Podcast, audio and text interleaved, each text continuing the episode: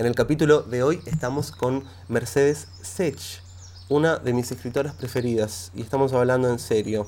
Las mentiras no existen aquí. 25 centavos. Se llama Mech 25 centavos porque era lo que salía a llamar eh, a una amiga o a un amigo. ¿Te acordás en los teléfonos públicos? No sé si usabas, que era una moneda de 25 centavos, truc, unos minutos. ¿Usabas vos o no?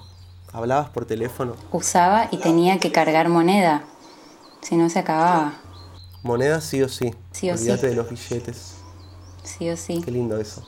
Mech, hace poco te fuiste eh, a vivir a España y empezaste como un flash de escritura más grupal. ¿Qué onda? Pasar de escribir más sola a compartirlo, leer con otras personas, escuchar. Porque la escritura es súper interna, me parece. Por ahí es como el proceso que estoy pasando ahora. Lo que me pasaba, yo escribo desde muy piba y escribía más poesía, como una manera medio fugitiva, si se quiere, de escribir, de poder escribir así eh, haiku, poesía, eh, relato muy breve y, escaparme pronto. Y siempre me costó la narrativa. Y cuando llegué a, a España, eh, conocí a Paloma, que es la que nos está hospedando, que es mi mentora literaria del momento. y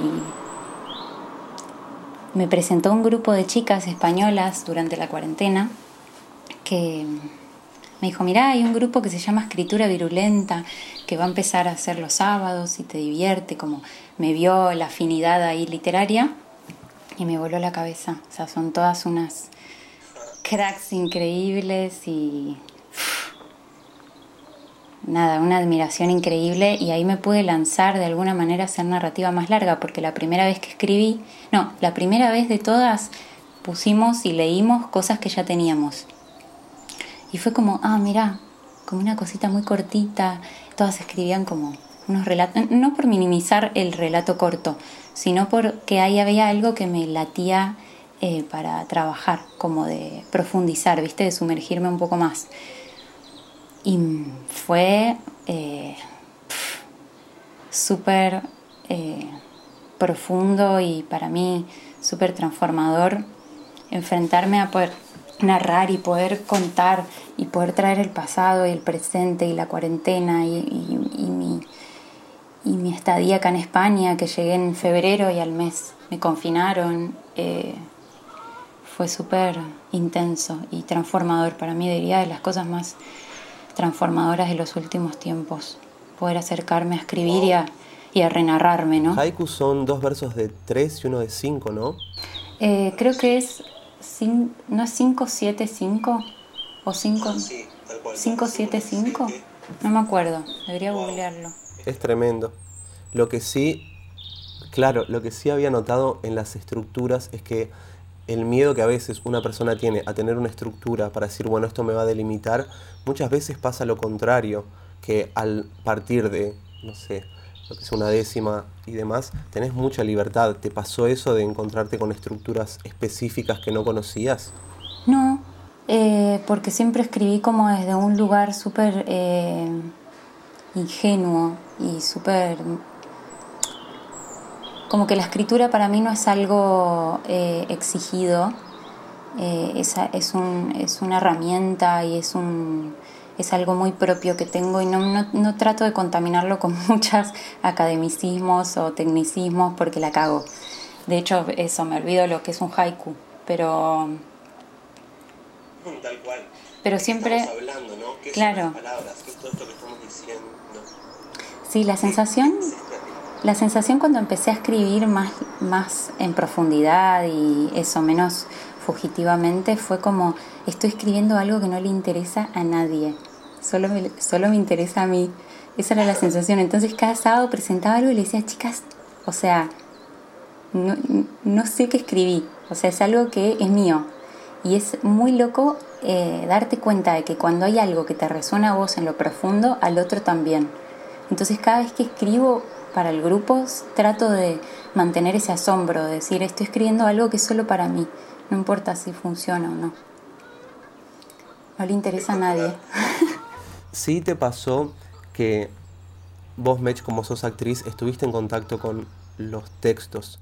Entonces, eh, te pasaba de cuando trabajabas un texto eh, como actriz, se metía esa parte de, de la escritora decir, uh, me encantaría cambiar esto. Te pasó de poder interpretar un texto que digas, esto es inmejorable, no le cambio nada al texto. Eh, sí, sí, me pasó. Me pasaron las dos cosas. Una vez me pasó algo muy loco que fue como... Eh, siento que fue la primera vez que tuve esa pulsión por escribir eh, para actuarlo. Estábamos, estaba en mi primer año de escuela de teatro y estábamos haciendo un ejercicio de Carver agarrábamos cuentos de Carver y nos juntábamos de a dos, de a tres y hacíamos escenas con un libro en particular. No sé si era catedral. Y, y yo decidí hacerlo sola. Y agarré uno que, un cuento que hablaba sobre una camarera que veía un gordo y me senté a escribir un monólogo tenía, no sé, 19 años, que a mí me parecía como que hablaba de la mirada a los gordos y cómo ella, la camarera esta, se erotizaba con la mirada de este gordo, que la mirada que estaba sentado en una mesa. Y a mí me pareció como wow, o sea, pude agarrar algo de Carver, que es fantástico, apropiármelo y actuarlo. Y cuando lo actué, te diría que casi ni me lo aprendí de memoria, como hubo algo de mucha apropiación. No sé, muy lindo. Wow. Porque además eso, me imagino que un texto que te, que te inspira tiene que activar ese costado de interpretación. Si interpretas algo que no te gusta tanto, debe ser difícil. O sea, te, te das cuenta cuando tenés que trabajar para memorizarlo. Cuando es algo como, bueno, no todo tiene que ser tan revelador, ¿no? Hay cosas, hay diálogos que son diálogos y ya. Eh, pero, pero sí es verdad. Creo que también peco de buscar una profundidad extrema en donde decís, bueno, esto capaz era una transición a tal cosa y claro, ahí. Claro, sí, total, total, no, no todo tiene que ser. Eso fue un tropezón en su casa, nada más. No quiero buscarle ningún. Fue como, che, ¿qué hiciste? Buen día. Bueno, buen día. Listo, ya. Como sigue la conversación. Sí. Siento que les debe pasar eso a las personas que tienen fobia a los microbios, que deben relacionar todo el tiempo cosas, viste, con, con eventos que pueden ser ciertos, pero digo, ¿qué me aporta eso? Ni idea. Bien, en datos específicos que vos me contabas de este grupo, ¿cómo es el formato? ¿Se juntan y cómo es? ¿Leen cosas que escribieron o qué cambió del primer encuentro a estos nuevos? Eh, nos juntamos los sábados, en principio cuando acá la cuarentena ya es eh, cosa del pasado, es una cosa rarísima ya esta normalidad que manejamos en España, pero nos juntábamos los sábados a las 12 del mediodía, cada uno en su lugarcito, eh, con la computadora y Zoom y poníamos una temática y cada una leía. Y las cosas que salían de ahí no te puedo explicar. O sea, bueno, está el, link para todos y todas, escrituravirulenta. Sí, vamos a dejarlo en, en el donde está el episodio, abajo va a haber un link que va a estar ahí. ¿Te parece, Mech, si lees algo que, que te cope? Bien, leve, muy leve. Tenía una amiga que se llamaba Jazmín. Íbamos juntas al teatro, ensayábamos juntas las escenas, tomábamos Coca-Cola juntas y juntas charlábamos sobre Elena, nuestra maestra. Una pequeña y potente ucraniana de algunos 80 años, con anteojos grandes, pelo revuelto, corto y blanco, nariz aguileña, lápiz labial rojo. Daba clases los sábados, yo vivía muy lejos y apenas llegaba a pagarlo. Podría hablar de cuando dejé la universidad por ir a sus clases, consecuencia de una señal mística, pero no va al caso. Elena servía un té con vainillas entre libros de Chekhov y Shakespeare y Borges y preguntaba a cada quien qué había ido a ver al teatro esa semana. Cuando no tenías la respuesta a alguna de sus preguntas, hacía comentarios del tipo, no sabe quién es el director o el autor o el actor, ay nena. Y cuando actuabas y le decías compungida que sentías que te había ido mal, podía decir a carcajada seca, esta nena piensa que es Broadway. Pero después nos hacía oler una flor, nos hacía evitar el olor de lo mundano para convertirlo en algo extraordinario. O bien llegaba tarde y le decía al asistente, y claramente a sus alumnos, Fui a la tintorería, querido, y no sabes la voz que tenía la mujer que me atendió. Yo me pregunté qué le habría pasado en la vida a ese ser para llegar a tener ese tono de voz. Otra vez entré a su casa. Las clases eran en su living, pero había que pasar por un pequeño corredor, y me enseñó un maniquí de plástico instalado en la entrada, el maniquí de un hombre robusto, mutilado en brazos, musculoso. Lo había vestido con boina y una corbata. Me dijo con la frescura de una quinceañera. Mira esta pieza, nena, qué torso. Se la compró unos vagabundos. Con Jazmín, por supuesto, teníamos mucho de qué hablar después de clase. Es buena señal, creo yo, irse de las clases con una sensación ambigua y con ganas de más. Hablábamos horas y horas sobre Elena y nos reíamos del tiempo que pasaba preguntándonos qué estaría haciendo en su casa ahora, si estaría sola o en el teatro o caminando sobre la gran avenida en la que vivía. Elena vivía frente al Congreso de la Nación, por lo que con esa vista era difícil no tomar cada palabra suya como un proyecto de ley. Hubo un día en que le conté que me iba a ir a Europa de viaje, sola. Me miró y me dijo, Muy bien, nena. Elena era tan fría que esa frase fue parecida a un abrazo sentido, mi platónico. Salió del salón y dado que había llegado como siempre primera a la clase, me quedé sola en su living. Aproveché para hurgar en sus cuadernos que algo deberían confesar, pero no encontré más que anotaciones aleatorias. Volvió a los pocos minutos con una bolsa de papel, de alguna farmacia, y me dijo, Toma, nena, para que lo lleves a Europa, esta vez sin mirarme los ojos. Era un libro de memorias de Lee Bullman. Me fui a Europa y un tiempo después volví a clase. Le dije a Jazmín lo sucedido y que el libro me había encantado. Le agradecí a Elena que se hizo la desentendida y dijo, yo te regalé ese libro. Y con una risotada delante de todos, no pude haber sido yo, en ese libro, Lee Bullman. Y repite Lee Bullman susurrando como avergonzada. Lee Bullman habla mal de Berman. Cuando salimos de clase, Jazmín me pidió el libro y se lo presté, naturalmente. Le dije que me lo cuide, que lo quería como a pocas pertenencias. Entré, lo admito, en ese maldito hábito de decir, úsalo pero cuídamelo, que detesto tanto y que esta vez realmente merecía la pena. Pasaron las semanas y no recibí noticias del libro. Un día en su casa me animé y le dije, Has, ¿qué tal el libro de Ullman? Me respondió, me encantó, lo leí muchas veces, me gustaría tenerlo un tiempo más. Le dije como una niña que está deseosa de que le devuelvan su juguete, es que me gustaría volver a leerlo. Si no te molesta, después te lo vuelvo a prestar. Necesitaba tenerlo en mis brazos y no sabía por qué. Como diría Clarice Lispector en uno de sus cuentos, quería mecerme en la hamaca con el libro en mi regazo. En esos tiempos a mí me costaba mucho decir que no, y menos a alguien como ella, de carácter fuerte, de pelo voluminoso. ¿Cómo se le dice que no a una mujer con pelo enrulado, con mucho pelo enrulado?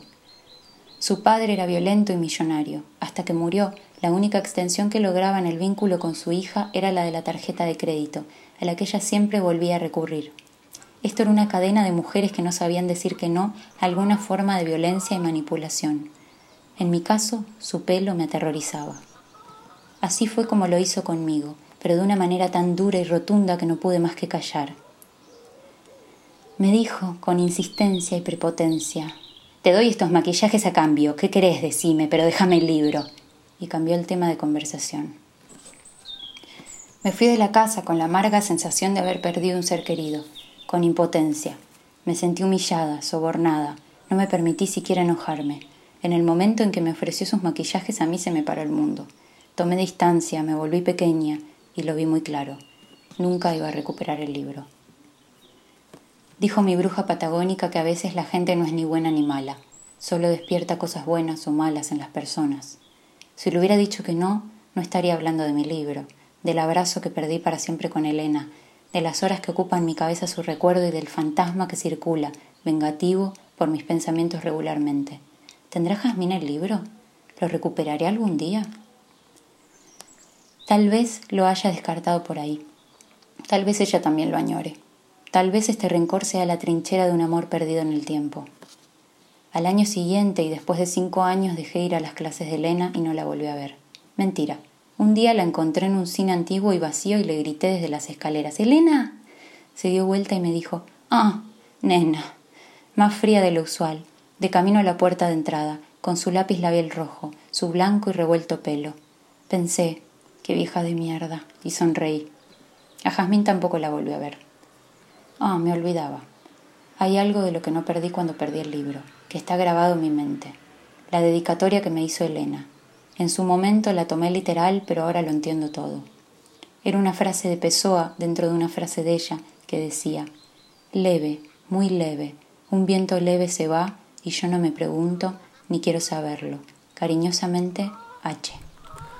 Oh, ri, ri, ri. Bravo, Mech. Me encantó. Qué tremendo ese tipo de vínculos. Ese tipo de vínculos, más que nada como entre maestra eh, o maestro y alumno, alumna, porque ahora capaz hay un concepto más moderno de que los maestros o maestras sean como eh, más amigos de, de la persona, pero claro, hay toda una escuela que es terrible.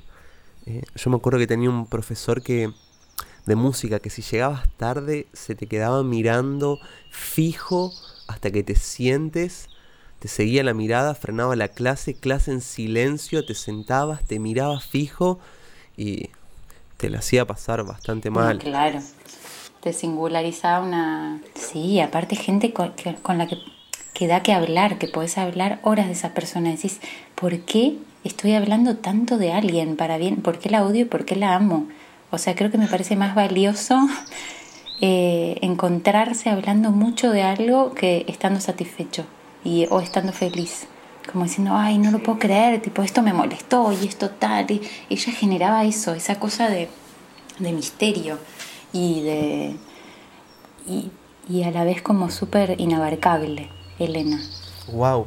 También empieza el texto con, con una parte de Pessoa que a mí me gustó mucho cuando dice no me pregunto ni quiero saberlo. Como esta cosa de, bueno, si soy feliz, tampoco voy a andar preguntándome por qué estoy feliz. Como cuando pasa ese viento, decir, ya está. No me lo pregunto tanto. Siento que la tristeza es más enroscada, como que uno quiere salir de eso, entonces te da más a pensar la tristeza que la alegría. La alegría la aceptás y así ya fue.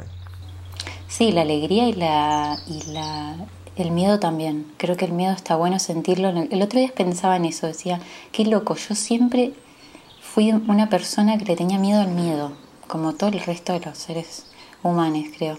Pero mm, de decir, tengo miedo a tener miedo, a miedo que un pensamiento, o sea, estoy eh, contaminando un pensamiento ya antes de que suceda, de que, o, o antes de que sea concreto, ¿entendés? Y dije, el miedo es algo que no hay que pensarlo tanto, hay que atravesarlo y si en el cuerpo se presenta en el momento, será lo que tenga que ser y estarás vulnerable. Pasa que nadie nos enseñó a ser vulnerables y a tomarlo como, como una herramienta eh, de, de aprendizaje y de motor y de nos dijeron, sos vulnerable, sos un boludo, sos un marginado, no, no, sos un fracasado, ya. O sea, la que la tienen clara, la nacieron teniéndola clara. Entonces, sí, esa idea de estar bien plantada o bien plantado. A mí me hizo acordar porque me daba un poco miedo a traumarme de chico con algo, ¿viste? Decir, no, qué bajón estar traumado por algo que no me había pasado. eso, es, raro también. Eh, me hiciste acordar. esto me trauma? Claro, ¿por qué? ¿De qué, está haciendo? Eh, también la creación en los estados de bajón pasa que sucede quizás un poco más, como vos lo que decías de, bueno, si ella no se hubiese quedado con el libro, capaz no salía todos estos escritos y otras desilusiones que capaz te llevan eh, a lugares hermosos. No, no, no, sé si te deseo que te roben un libro así, pero eh, eso trajo capaz más enseñanzas que a que no haya pasado eso. Sí, no, es que definitivamente no era el libro que perdí, que habré perdido millones a lo largo de la vida, sino que es, era como el regalo, el momento, eh, el viaje a Europa y yo viviendo Europa, era, es toda una como renarrativa de, de un momento que por ahí ni fue así, ¿entendés? Es algo que yo lo agarré y lo hice carne para... Hermoso. ¿Qué importa si pasó realmente o no? También, ¿Qué importa? ¿Qué importa? Sí, total. Aguante la ciencia ficción, carajo. Aguante la ciencia ficción. Tal cual. Hay una cosa también en, este libro que te había contado que se encontró mi amigo con esta señora en la biblioteca que habla de la ausencia de procedimientos, de cómo en, llamémosle, las personas más modernas tener la ausencia de procedimientos o de manuales o de instrucciones o de pasos a seguir en cualquier ámbito, a veces te enloquece porque decís no sé qué hacer. Y a veces ese miedo que te viene por no saber qué hacer es, bueno, no tengo que hacer nada. y tengo que ver cómo transito esto. En vez de tener siempre una respuesta absoluta. ¿Te pasó eso, Mech, que se activaron otras, otros sentidos al estar viviendo en un lugar nuevo, con tu perra, con no saber qué onda vivir como en otro país? Todo. esas situaciones. Todo. Sí, obvio. Imagínate que cuando uno está de viaje ya tiene las orejas paradas y yo no sé, a, a, muchos les habrá pasado que eh, les pasan cosas místicas y mágicas por simplemente estar a flor de piel y no estar en tu ciudad de siempre, estar como una, en un lugar de, fuera del confort. Y cuando llegamos acá eh, y estuvimos un mes, de manija de salir a la ciudad y de conocer y de, bueno, ver a quién conozco y qué trabajo y qué hago y la casita y lo que sea. Eh, y después confinarnos en la casa de, una chica que sin comerla ni beberla nos terminó hospedando un montón de tiempo más y que le estoy eternamente agradecida porque además me enseñó un montón de otras cosas. Eh, obviamente se te moviliza todo. En la, urgencia a veces trabaja sola y creo que la o la desesperación o la nostalgia, que yo no la tengo mucho, pero creo que a veces esas cosas trabajan muy bien. Y no hay que, hay que, creo que hay que tomarlas como herramientas y no, y no asumirlas como parte de tu carácter o de tu como algo transitorio y si puedes sacar algo, un juguito de ahí, un, cuentito, una canción, buenísimo, pero me parece lo más sano. Es lo más similar capaz a ir a un, a un casamiento que alguien no te cae bien, pero hay comida interesante y dices, bueno, ya que estoy acá, comamos rico, estamos aquí. Y chupemos. Chupemos, estamos acá, ya está. Pero también, también me encantó el, el Anena de Ah, nena. Ay, nena. Ay, nena por empezar, Mech, creo que el, todo tu, costado fuerte, un costado marcado, un, corta, un costado frontal de actriz ayuda mucho a interpretar los textos. Eso está buenísimo. Ah, pero no sabes lo que me costaba al principio. O sea, esto de ser vulnerable y de, y de permitirse ser vulnerable, yo lo aprendí con mi grupo de, de colegas, como le dicen acá, eh, con estas mujeres que me empezaron a mirar con amor, como o empecé yo a registrar que hay gente que mira con amor. Y al principio me ponía muy nerviosa y me temblaba la voz y decía que estoy leyendo algo mío. O sea, nunca leí algo mío, me ponía muy nerviosa. Y poco a poco fui como pudiendo abrirme. Eso es como cuando puedes atravesar el miedo eh, y abrir el pecho, salga como salga, termina siendo beneficioso es cierto. Hay algo que también está la idea de, por empezar, la contradicción que nombrabas antes en el arte está buenísimo. Si ahora vos lees esto y mañana capaz no te gusta, no importa. Es quizás más importante la honestidad para mí que algo se mantenga, que digas, este texto me gusta toda mi vida. Hay cosas que pasan, pero no sé, está bueno sacarlo así. Pero me hiciste acordar con Anena, ¿viste Adaptation, la peli, esta, la de Meryl Streep? que está con el polémico Nicolas Cage, la que escribe este director que es buenísimo, el que hace eh, John Malkovich, no me acuerdo. Charlie, no, jodeme, la iba a ver hace dos semanas. Bueno, es un película, no hablemos entonces. No, la hablemos. Porque hay una parte, a mí me cuesta ver a Nicolas Cage como a muchas personas, pero me hizo llorar. Me hizo llorar, me encontré llorando con Nicolas Cage y me encontré llorando. No es que dije, bueno, está, esto. Otro que está cagado en deudas. Otro yankee cagado en deudas. ¿Sabías? No sabía eso. Bueno, mi, mi novio, que, el Cuchu, que es el panelista, que me cuenta todo, me dijo que Nicolas Cage tuvo que hacer miles de películas pedorras porque estaba cagado en deudas. Y nada, por eso también su... Qué loco tener deudas en ese nivel de plata, porque es que compraste siete islas o un archipiélago. No sé qué habrá hecho, se la fumó toda. Sí, wow. Em, me hiciste acordar porque em, en, esa escena básicamente se habla de que uno es lo que ama, no quienes nos aman. Porque si vos, por ejemplo, tenías un amor recontra grande por tu amiga o por tu maestra y esa persona hace cualquiera, en definitiva se lo están como haciendo más a ellas. Eh, obviamente que uno quiere que todo el amor sea recíproco y que a quien uno ame también nos ame, pero yo no voy a dejar de ser buena onda porque otra persona es mala onda conmigo. Eso digo. No sé si depende de cómo me traten. Me encanta que me traten bien, pero si vos te estás tirando mierda, a mí eso ya no, no me toca. Sí, total. Bueno, eso yo lo aprendí de mi perra, de la Pipi. La Pipi es un personaje que a mí me ha hecho, me ha hecho aprender muchísimo. Eh, ella se tira arriba de los perros y a veces los perros le tiran los dientes y los termina venciendo. Y viene gente y me dice, ¿dónde está tu perra? Que es la única que juega con mi perra porque, claro, todos los perros si te tiran los dientes, tiran los dientes, si te tiran los dientes, se van corriendo y la pipi te, es odio, amor, amor, amor, odio, amor, amor, hasta que terminan jugando. Y eso para mí fue como una enseñanza zarpada. Qué bueno, Mech. ¿Tenés ganas de leer otro texto? Mm, ¿Puedo leer los asientos que no ocupo? Sí. Que fue el último que está, bueno, me colgué en subir, en mandarle a Irma, la jefa. Me encantó, de mis preferidos. Tengo que cerrar el WhatsApp, ¿no? Tiene su magia que se escuche porque quiere decir que es una persona que habla con otros seres. Que está vivo. Ok, listo. Bueno, todo este grupo es gracias a Irma e Irene, que nos ven por TV. Hicieron realidad el sueño de muchas mujeres. Bueno, ahí viene, ahí viene. Los asientos que no ocupo. Cuenta una amiga de una amiga que, desesperada por la crisis económica y personal que atravesaba, se arrodilló al lado de la cama y se persignó. Recuerdo con humor las palabras que a Dios le invocó. Si me tiras un hilo, te hago una frazada. La pobre no había rezado en su vida, pero aún así le funcionó y me dejó pensando. Si en algo no fui buena es en pedir, porque para pedirle a Dios en el colegio tenías que hacer un trabajo de hormiga y rezar constantemente, confesarte, santiguarte delante de las capillas, no robar, no mentir, no ser adúltera, no ser ambiciosa, no, no, no, no, no. ¿Quién sino yo, que me crié en el colegio militar más estricto de Argentina, podía sentir una enorme cantidad de culpa para pedirle algo a nuestro Señor?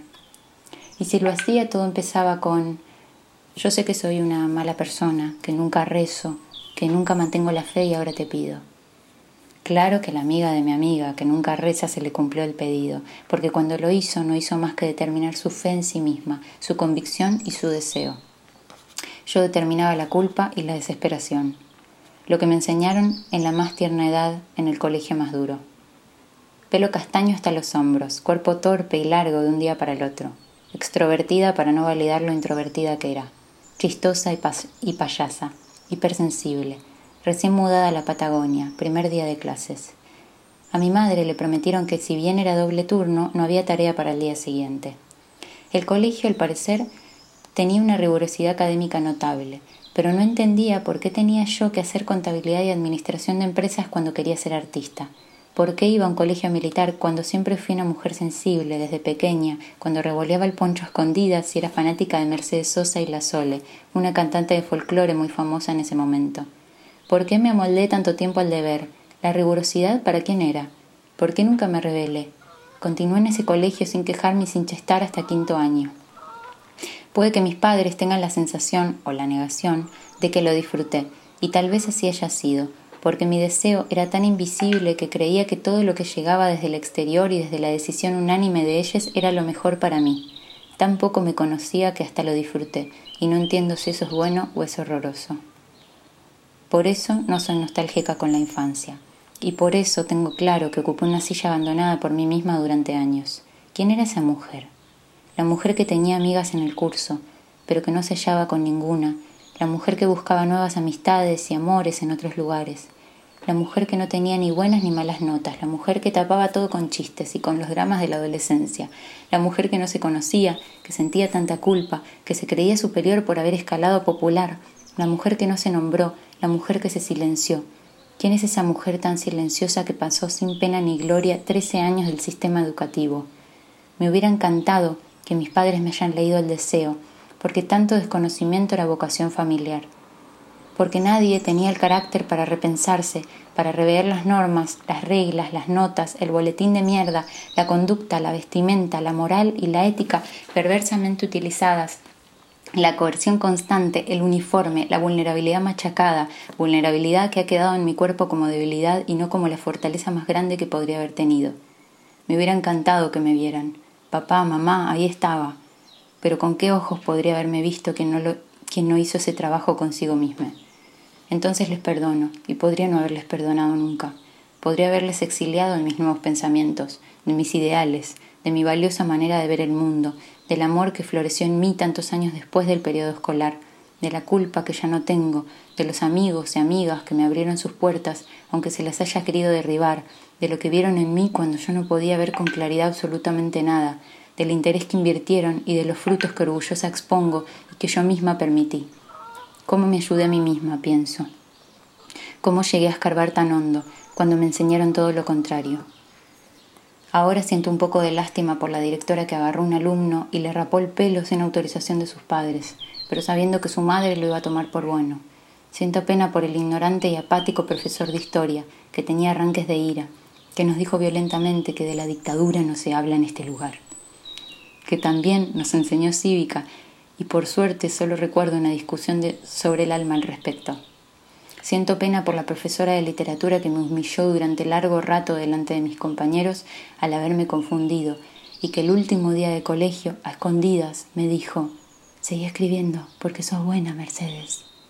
Siento pena por la profesora de música que echaron cuando nos enseñó una canción de Charlie García, canción que aprendí solo ese día y nunca más olvidé, porque sola nunca estuve, porque poco a poco una se acerca a lo que una es, como un aceite esencial, que se reduce y por sus propiedades solo se vuelve más y más intensa, más y más sanadora. La canción entonces era esta. Mamá, la libertad siempre la llevarás dentro del corazón. Te pueden corromper, te puedes olvidar, pero ella siempre está tan lejos ya de la Patagonia, tan lejos ya de Argentina, tan lejos ya de la iglesia, ocupo una silla que me construí de a poco y que sigo redecorando. Quien se fue a Sevilla perdió su silla. Hay momentos en los que pienso que la distancia podría hacerme perder el lugar que gané al volver a Buenos Aires, desde que terminé el colegio hasta que me mudé a España. Pero ya he vivido todo esto, me digo. Hay algo que me pulsa a seguir e ir soltando todo lo que obstaculice mi camino. Estoy viva a mi manera, pienso, y quiero sonreír y hacérselo saber al mundo. La fe no cae de arriba como la lluvia. La fe es saberse a sí misma y tener la valentía de hacerlo vibrar tan fuerte que ningún militar pueda ya poner mano firme sobre mi brazo enyesado, sobre mi vida ni la de nadie, en el nombre de Mercedes, ni en el Padre, ni en el Hijo, ni en el Espíritu de ningún extraño. La fe es deseo, memoria y coraje. Acá estoy. Esta silla es transitoria. Oh, sí. oh, sí.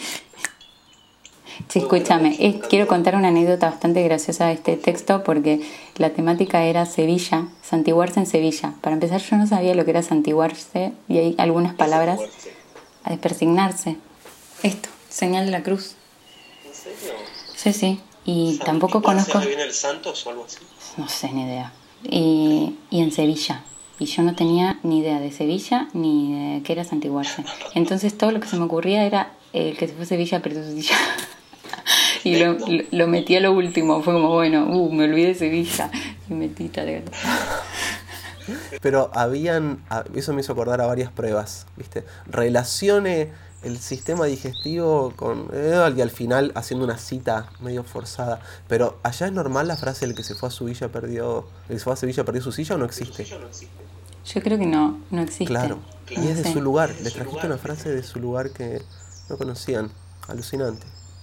Viste que habla de mucho, obviamente, toda la parte militar. Yo también fui a un colegio en el primario, Granaderos de San Martín, que había mucha data militar. Sí, y muchos, muchos hijos de militares también, que obvio los adoro. Tengo un amigo inclusive de, la infancia que, que, hasta el día de hoy es militar y obviamente está hermoso tener para mí amigos y amigas distintas, ¿viste? Como que creo que nunca me cerró esa idea de cuando leía, por ejemplo, cuando asumió, Macri acá, de bueno, si hay alguien que votó a Macri, eh, bórreme y deje de hablarme. Mira, palos, a, mí me gusta también eso. Digo, hasta con un fan de Donald Trump siento que tiene que haber algún punto de encuentro, hasta con algo tan absurdo, ¿viste? Porque si no es un bajón segmentar tanto todo. Sí, yo puedo igual entender al enojado o enojada, pero es verdad que, que es como que si vos crees que lo que vos pensás es correcto y lo que el otro no, no es que lo que el otro piensa no es correcto, no le estás dando chance tampoco de, de, incorporar, un poco de incorporarse, ¿no? De, de, poder mezclar un poco los pensamientos de cada uno. Me parece lindo eso, que eso te lo da el tiempo y, y no te lo da una decisión de un momento, un voto. Eh, me parece que es otro proceso más grande. De, yo crecí en una familia macrista y en una escuela militar de la iglesia y puedo entender perfectamente los procesos de, de la polarización, ¿viste? Lo, puedo entender a una persona enojada porque es verdad y hay muchas cosas que dices, che, no puedo creer que estés votando tal o cual cuando sé tal o cual cosa, pero me parece lindo dar oportunidades también y abrir. Sí, y que la idea de que alguien crea algo distinto no significa que el cariño tiene que dejar de existir, ¿viste? Porque justamente para mí el amor lo que tiene de piola es que banca las diferencias. Si al amor le sacas las diferencias, es como dulce de leche granizado sin chocolate. Is no such thing. ¿Fue el peor ejemplo del día? Claro que sí. Hay un concepto eh, que, que, se llama, o que yo lo leí como no honrar pactos en los que uno no participó que eso me parece justo. La familia que, bueno, yo no participé en, esta idea, ¿entendés? Ya sea en un pensamiento, en mantener como ligado a algo, porque también creo, ahora vos, Mech, que estás viviendo en otro país, que creo que está bueno, cualquier persona que pueda vivir en otro lado un rato está genial, pero siento que hay ciertos pensamientos que nos aferran, hasta de gente querida, ¿viste? Como que te termina medio esa cercanía te pasó ahora de que alejarte de distintas personas y demás decís, ah, pará, esto no era mío. Esto capaz era algo más familiar, pero no sé si yo era esto.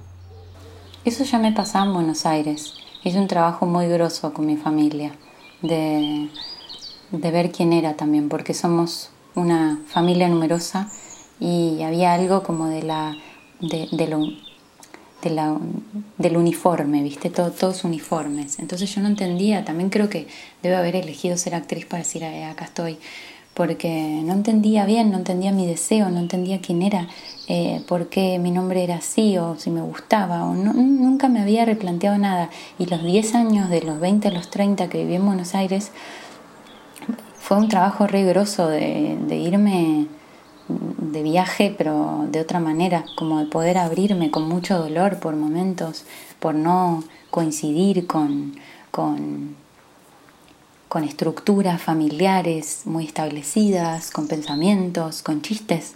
Los chistes para mí son eh, como una manera de comunicarse y de decir qué pensás y qué te hace reír y qué no te hace reír pero es gracioso o no sé. Eh, o qué honrás, qué respetás y muchas cosas con las que no coincidía, pero sí acá es verdad que hay algo de, como si ese trabajo se estuviera sanando mucho más y estoy empezando a querer más allá de todo y de acercarme de otra manera y es precioso, o sea, el otro día hablé con mi vieja y yo siempre fui como medio la oveja negra, entonces nunca hablaba por teléfono y me dijo gracias por llamarme dije, claro, o sea, eso para mí representa y para ella también un montón. Porque me acerqué, por primera vez me acerqué por ganas, no por deber, ni decir, ah, quiero hablar con mi vieja. Y quiero hablar porque la quiero. Y no tengo eh, ya la cortina de preconceptos y de, cosas que uno juzga y de odio y de rencor. Eh, ya está, esa cortina, ya tenemos 30 años, nos tenemos que mecer a nosotros mismos. Y, y dejar de ser tan hijos. Tal cual. Y es eso, como la idea de no estar en, en un lugar de que creas que tu madre o tu padre son ídolas, ídolos, está todo bien con eso, con decir, che, en esto yo no pienso lo mismo y los amo igual, está todo bien, no hace falta coincidir todo el tiempo para que haya amor, más, más bien eh, pasa en, en, situaciones contrarias. Es re lindo también cuando el vínculo te encuentra transformado, si che, yo no hablaba por teléfono, pero ahora me encontré llamando a mi madre por teléfono. ¿Se puede decir que vos llamando a tu madre por teléfono es el paralelismo a yo encontrarme llorando con Nicolas Cage como situaciones raras? Completamente, existe el mejor paralelismo de estas dos, horas. Hermoso. Mech, vos habías dicho que ponían consignas en el grupo de los sábados. eh, ¿te acordás alguna consigna o de las últimas o alguna que te haya gustado en particular? La última consigna fue la mirada de la mascarilla. Es un texto que no le interesa a nadie, ¿Por qué pero lo puedo eso? leer Obvio. porque es medio diario íntimo el Siempre flash, le interesa el a más personas de lo que uno cree. Por Claro. Puede ser, o puede ser que sea como, bueno, te escribiste el diario, amiga. Sí, o a menos que seas, por ejemplo, no sé, Ricardo Montaner y sigas pensando que le va a gustar a más gente y dices, bueno, tranqui, Ricky, ya le llegaste a muchas personas. Cálmese ahora. Haga, lo que pues- le gusta. Puede Pero- ser, se está repitiendo, señor. Es de, es de Lanús, además, Ricardo Montaner. Eso es increíble. Uno cree que es centroamericano. Sí, es un grosso. Ah, no sabía. Sí, Ricardo Lanús. de Lanús. Claro, Bueno, tiene otro peso ahora. exactamente. Exactamente. Vamos No arriba, mijo, no salió- bien ahí, que no es de Lanús, ¿viste? Pero ahí, ¿no? Como el, como el falso uruguayo, ¿no? Que aparece y dice, pero usted, mijo, no ha nacido ni, en- ni en Tacuarembó ha nacido ahí. Le dice, usted Vos podrías ser un uruguayo, ¿eh? un falso uruguayo. Yo soy mitad uruguayo, de hecho, mi madre es uruguaya. Bueno, ahí va. Y tengo la nacionalidad por caso de emergencia extraterrestres, ¿sabes cómo me voy? ¿A dónde? Y a Uruguay, siento que son países cada vez más distintos Uruguay y Argentina, ¿no?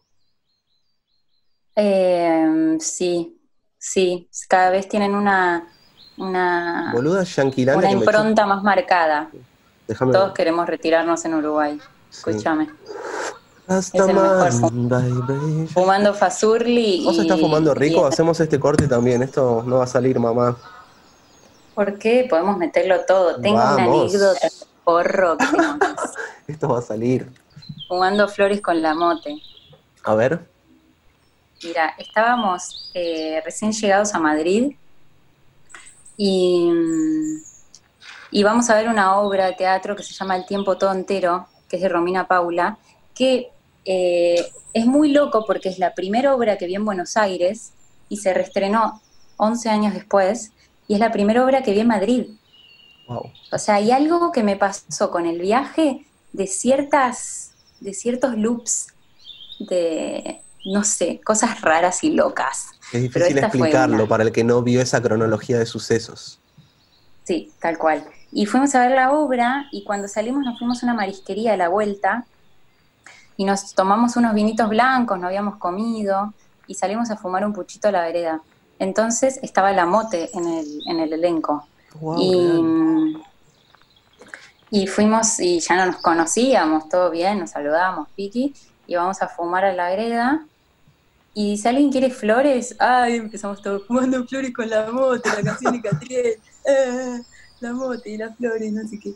Bueno, me fumo, digo, no me puedo, pa- no, me puedo no fumar este facito, Tal cual. lo fumo y a los dos segundos me empieza a bajar la presión. Pero Oh, no. dos segundos, o sea, una Veneno. loja absoluta, pero me pegó jodido y nada, terminé vomitando, desmayándome. Hice un show, pero Rock and roll. Oh, sí. sí, sí. Hice un Bien. show loco. Qué lindo. ¿Hacía cuánto no vomitabas en la calle o algo así? Esa situación más adolescente.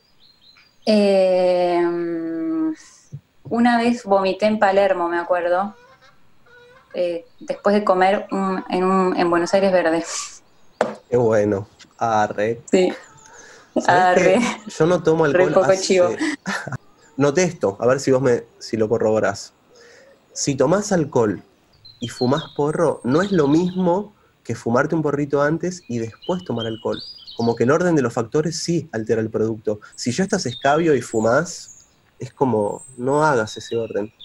Niños y niñas, no lo hagan Sí, en no ese que- orden. No hay que hacerlo y eh, puedo decir que no tiene la culpa la mote, ni siquiera era su porro, era un porro que le dieron porque claramente la mote no vive en Madrid y no puede cosechar. Así que esto no es una campaña en contra de, de Ni de la mote, ni tampoco en contra de las Lo drogas. mucho.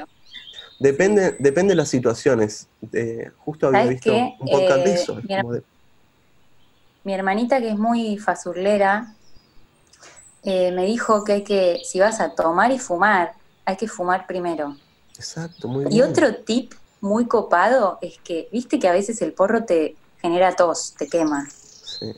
Bueno, para no toser tenés que como respirar y tragar aire y no, no, no toses, es increíble. Wow, eso no lo sabía. Eh, lo único que noto, por ejemplo, en el canto, sí, debo admitir que me deja la voz más imprecisa. O sea, ya no hay caretaje. Es como un vínculo que ya decimos, che, en la voz se vuelve imprecisa, gano otras cosas. Creo que gano más creatividad y gano torpeza también. Si tengo que tocar un instrumento o algo así, como depende para qué cosas. Eh, capaz para un show en vivo antes de tocar ni en pedo. Después, sí. O para editar, Se concentra. Sí. ¿A vos no te pasa con los textos, con la parte cognitiva y demás? Para aprenderte líneas y guiones. Sí, sí, yo no puedo fumar porro. Básicamente no puedo porque me desmayo. Y, y porque yo ya tengo un porro en la cabeza, o sea, no, no sé, siento que no, no lo necesito tanto. Me hace bien y me parece divertido, pero es para ciertos momentos, como que dependiendo qué momento me puede pegar pa Patricky. Una pregunta, y, y, si querés podemos después pasar a leer un poquito más si te copa. Hay uno de los textos que vos hablás de Tina Turner, que para la persona que no mm. conoce, Tina Turner es la que canta What love got to do, got to do this. What love. Sí. Podemos hablar de Tina Turner un poquito, porque es una grosa y ya me encanta desde chico. Es una grosa, la amamos y amamos sus piernas y sus movimientos. Bueno, a mí me pasa algo que yo siempre soñé, no con ser líder de una banda, sino con ser corista. Mi sueño es ser corista, o sea, eh, para mí son las que mantienen el grupo y el video ese que vi de Tina Turner en YouTube que es del que hablo en el texto, tiene unas coristas del carajo, o sea... Tremendo. Eh, con unos vestidos, no sé, a mí me hicieron... Me la levantan mucho. Ese video me la levanta de grosso. Son tremendas. Y, e inclusive lo que tienen de, de alucinante de todo eso es como el, no sé, es una época donde era difícil que muchas de las, de las mujeres estén liderando, de que estén escribiendo, de que estén grabando en lo suyo, hay otra de esa época que se llama Marlena Shaw, que es la primera oh. negra básicamente en, grabar su música y poner como, viste, estar líder en, esa movida. Y es tremendo, se nota en la actitud, digo, por algo Tina Turner tenía esa actitud en esa época, siendo que el público lo necesitaba, ¿no? Ver algo así. Sí, sí, es muy bárbara, es muy bárbara. Es muy bárbara, pero no Streisand. Ja, ja, ja, ja, ja. ¿Qué te parece si leemos Memories. Bárbara también tiene lo suyo, ojo. ojo que hay lugar para todas las personas aquí. ¿Te parece? ¿Tenés ganas de leer, Mech? Que sí, lo leo. Vamos arriba. Eh, a ver, yo le había puesto, a mí me gustan mucho los títulos, pero la encargada de los títulos es Irma, y no me acuerdo qué título tiene. Se llama El Rush eh, de Mary Proud. Ah, ok. Yo le había puesto Tina au chocolate. También, pero hice la tarea. Muy bien. Bueno, vamos a leer. Tengo varios videos de YouTube a los que recurro como libros en la mesa de luz. Cuando le tengo miedo al paso del tiempo, visito a Al Green en el Teatro Apolo, cantándole en un traje bling bling Let's Stay Together. A los setenta y largos años, una multitud de almas que elevan su groove haciendo palmas. Cuando despierto de buen ánimo, le digo buen día a Fatboy Slim and Praise You, antes que a nadie, e imito lo que creo una de las mejores coreos que vi. Cuando me está por venir la menstruación, puedo llorar en el hombro de Jacques Brel, que canta Ne me quite pa, exorcizando así las lágrimas que a veces no me salen. Sin embargo, el video que definitivamente me llega al cuerpo entero, haciéndome vibrar como si hubiera recitado una y otra vez el sánscrito, es el de una mujer despampanante la mujer más sensual que alguna vez vi. La canción nace desde la punta de sus pies recorriendo sus míticas piernas, que zarandean la cadera envuelta en un vestido de canutillos azules al cuerpo, dejándole traslucir la cintura, sujetando su pecho apretado y abierto al público que la ovaciona. Una guitarra eléctrica la acompaña. De momento juguetea con el micrófono susurrando un ok, ok. Pese a que sus piernas ya habían comenzado a hablar, podría decir que cualquier chica espera del sexo una previa tan dulce y salvaje como la que logra hacerme desear Tina sobre el escenario. Tina abre y cierra la boca, Tina increpa a los espectadores con una mirada que va de un lado al otro del escenario, como si recorriera de arriba abajo otro cuerpo, una mirada pensada, ensayada, o la mirada profesional de una medium del sex appeal. Yo sé que de tanto en tanto ustedes querrán escuchar algo mm, lindo y simple. Verán, nosotros nunca hacemos las cosas lindas y simples, nosotros las hacemos simples y brutales. Entonces Tina, la que atina, continúa su prólogo musical adelantando el camino al que nos va a llevar y al que siempre me deja inmersa. Así que vamos a empezar esta canción simple, easy, en inglés. Después vamos a terminar la rough. Esta es la forma en la que hacemos Proud Mary. Si el mantra del OM es el canto primario, el orgasmo es el rugido previo al sonido, previo al goce, previo a la existencia. ¿Es el orgasmo el raf del que habla Tina? Pienso en el sexo y solo quiero aventurarme a la piel y al roce, solo quiero olfatearme con mi boca la otra boca hasta que la fuerza caníbal sucumba y me lleve al siguiente paso. Easy and rough. Proud Mary es mi camino al orgasmo. En mis orgasmos hay coristas en minifalda, girando locamente por el placer de sentir la voz de Tina en el cuerpo. En mis orgasmos se amaca un bajo. En mis orgasmos la batería explota y el público se revela. La protagonista soy yo, por primera vez, singularizando mi existencia en el mundo. Orgullosa María, la que se educó en la escuela de monjas y la que descubrió a los ocho años el placer en el baño.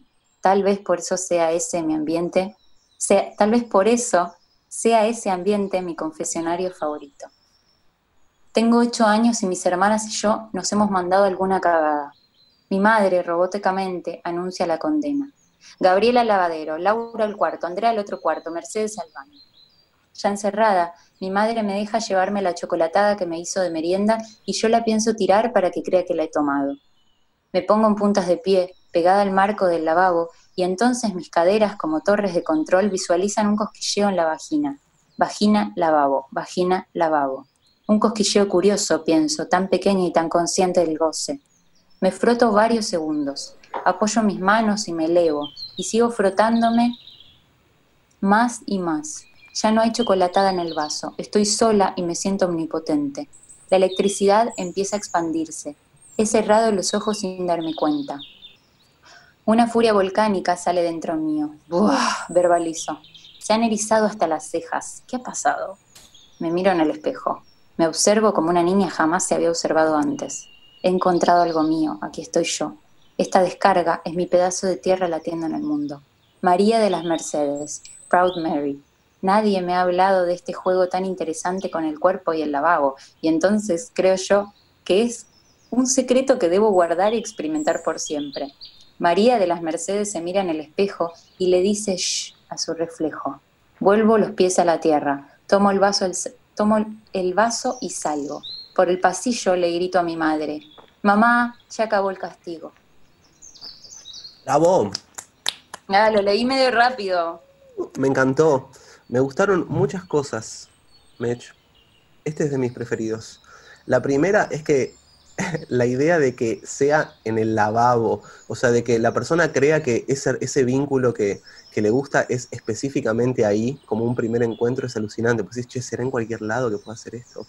Como, es algo de acá. La fijación del lavabo, que a todo esto tuve que decir lavabo porque no entendía bien cómo ponerlo en español mm. y tampoco sabía bien como la pileta del baño, no entendía bien qué, cuál era la palabra para utilizar. Es cierto, ¿qué le decimos? Porque la bacha es en la cocina, no es en, el baño. Claro, ¿y qué es la pileta? Sí, porque el grifo es el otro, pero lo que sostiene todo eso, ¿qué es? Bueno, una buena pregunta para respondernos ayer. Y la otra que me encantó es la idea del, del, por empezar, el, que del castigo salga algo así por primera vez, ya dice bastantes cosas. Después, no sé qué habrán hecho, te iba a preguntar qué onda, ¿te acordás qué hicieron o por qué estaban todas en penitencia? Qué fuerte. Eh, la verdad, pasaba tanto. Y esto, mi mamá anunciando robóticamente la condena era una manera de separarnos. Imagínate, somos seis. O sea, era muy difícil con, que una mujer, una persona, pueda controlar a otras seis. Entonces, la, técnica era separarnos durante 10 minutos y después nos volvíamos a ser amigos. Pero, Bien, se regrupaban. Eh, nos peleábamos por cualquier cosa, o sea, nos terminábamos matando. Éramos bastante molestas, mi hermana Gabriela y yo, de mi hermana Laura, que a mi hermana Laura le gustaba, no le gustaba, había un amigo de ella que de hecho es gay, y le decíamos, y le decíamos el nombre susurrándoselo hasta que salía corriéndonos. o le decíamos Lucas Casale, que era otro compañero, al parecer se gustaban. Y bueno, siempre nos terminábamos matando por algo y, y a los 10 minutos nos amigábamos de nuevo. Qué lindo que molestar a otra persona, que a mí me pasaba con mis hermanas que le contaba a los novios, viste, me tapaba la boca, tipo así, tú, tú, le ponía la, mano abajo de su cabeza y empezaba a contar. Y hasta que ella se daba cuenta, ponerle, ah, tenés 57 novios, y eso era algo malo, me encantaba. Sí, sí, es tremendo. Tiene 13 novios. No, pará, no tengo. Sí, tiene 13 novios, basta. Increíble. Otra cosa, hablaste, hablaste de los segundones de las coristas antes y también hay algo ahí, ¿o no? Vos, Mech, que sos actriz, porque por ejemplo, mi actor preferido es Philip Seymour Hoffman.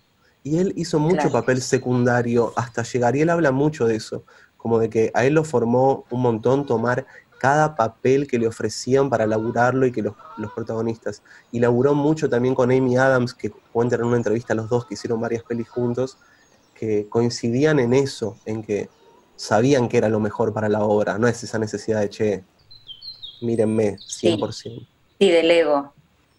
Eh, sí, para mí es todo un desafío para el actor, porque todos queremos eh, ser parte de algo y en el camino a ser parte de algo ubicamos, nos ubicamos en un lugar del rompecabezas. Para mí lo más lindo de todo es cuando sos parte de un rompecabezas que no es que vos estás ahí eh, siendo el todo de la cosa, que es, para empezar, es eh, mentira, porque es una, es una cadena de, de labores en conjunto, colectivo y súper lindo, pero bueno, está en el ego de cada persona y yo no sé, la verdad es una buena pregunta porque no sé bien qué lugar ocuparía si me dicen, che, yo, a mí la verdad me gusta tanto actuar que me das cualquier cosa y la disfruto. Eh, y no, no, no soy muy exquisita con eso. Pero sí es verdad que te puede poner, te puede jugar una mala pasada el hecho de ser secundario y a la vez puede ser un gran aprendizaje y puedes hacer desde un papel con tres letras eh, algo precioso. Pero bueno, yo también estoy traumada con eso porque tengo una anécdota. En preescolar, en preescolar. Eh, íbamos a actuar en el último, ¿qué se dice? En el último acto del año y yo hacía de Flor junto con Carla Pepa, que Carla Pepa estaba muy acomodada en mi colegio. Y va acomodada, yo qué sé, pero las dos éramos la primavera y teníamos un círculo acá en la cabeza donde nos incrustábamos una flor en la cabeza de Telgopor y teníamos que movernos como de un lado al otro, bamboleando. Y en un momento yo daba un paso adelante y decía, aquí llegó la primavera, como Charlie García. en los 90. y, y me lo sacaron, me sacaron el papel y se lo dieron a Carla Pepa, nunca entendí por qué. Y para mí fue muy doloroso y me quedé bamboleándome ah. atrás, odiando a, las espaldas de Carla Pepa, porque ella dio el paso adelante. Claro. Así que puede ser que el día que sea secundaria de algo grande me ponga muy mal. No, lo pregunto también porque... hacer un acto psicomágico con Carla Pepa. Exacto, ahí. Un pequeño vudú, pero que después lo, lo retiras dentro de unos días. También lo pregunto porque vos pasaste, Mech, de escribir tus cosas solas a también mostrar las cosas más de escritura virulenta y pasaste de el mundo de la imagen, también que, es un poco la actuación y la publicidad y todo eso, al mundo de las palabras. Son como mundos distintos que también conviven, pero me imagino que las disciplinas también tienen que estar como unidas. No, no, me parece casual, digo, que te guste lo de las coristas, que estés pasando a escribir o compartir también con otras personas. Eh, ¿Qué onda? ¿Vos te ves dirigiendo y aplicando todas esas disciplinas juntas, Mech, en algún momento? Porque sos actriz, has, dirigido cosas como el videoclip de West, que a mí me encantó eso. Eh, nuestro debut de, claro. en la dirección. Pero sí, el año pasado hicimos una obra de teatro que se llamaba, que la escribí yo, que se llamaba eh, La Noche de Silvio Davis, que era una obra eh, en homenaje a Sergio Denis, a la caída de Sergio Denis. Y, obviamente a mi madre. Y, estuvo muy bueno, me di cuenta de que hay, de que hay otra actriz eh, atrás de sus propias palabras, que es distinto, ¿viste? Y que está buenísimo también. Es difícil porque, bueno, tampoco nunca seguí escribiendo algo para hacer, pero es verdad que hay algo del sabor de la palabra, del goce que genera en el cuerpo, que cuando, se, cuando es propio y es, es, un, es una producción propia, tiene un sabor especial, como una cosa más erótica eh, y narcisista. Pero para un actor es una ensalada preciosa. Además lo tenemos todo. Justo que ayer hablábamos de Guada, eh, yo le contaba que me pasaba que a veces me gustaban algunas de las poesías que escribía, pero cuando las llevaba a canción, mis preferidas nunca entraban por algún motivo, ¿viste? Y me resultaba un toque triste o, o desamparante o lo que sea.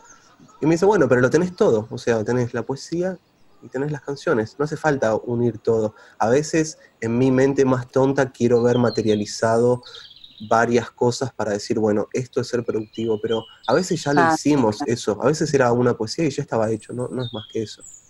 No, y lo mejor que podés hacer es eh, producir eh, inutilidades para que después algo del 100% de lo que produjiste, produciste, bueno, produjiste está bien. Eh, claro.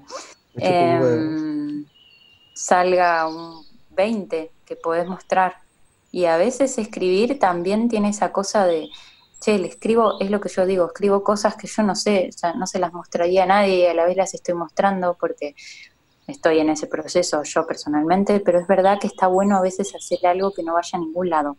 Sí, tal cual. Porque esa idea, esa idea es un disparador capaz a otra idea que después consigue materializarse o capaz esa idea resulta en una obra póstuma que alguien la lee dentro de 80 años. Digo, el tiempo es, medio impreciso, hasta un punto en el cual creo que dejó de ser relevante para mí el tiempo que le pongo a una obra o lo que sea. La puedo hacer en 15 minutos y que esté increíble, puedo tardar dos años y mm. que sea un bajón. No me dice nada cuánto tiempo lo llevé haciendo. Claro, que es un proceso más personal. Sí, me puse re serio recién, Mech, perdón. ¿Te parece si para romper este hielo contamos una ronda de chismes? Sí. ¿No sabes lo que le dijo el otro día Carmen a, a Cintio? Me, gustaría la ronda de chismes. Es como una ronda de chistes, pero sin remates, capaz, como cosas que uno cuenta y. Hay chismes, hay chismes. Va, chismes. Qué sé yo. Igual te decía en joda, porque imagínate si, si contamos un, chisme que después se cumple, ¿viste? Como a mí me han pasado esas cosas.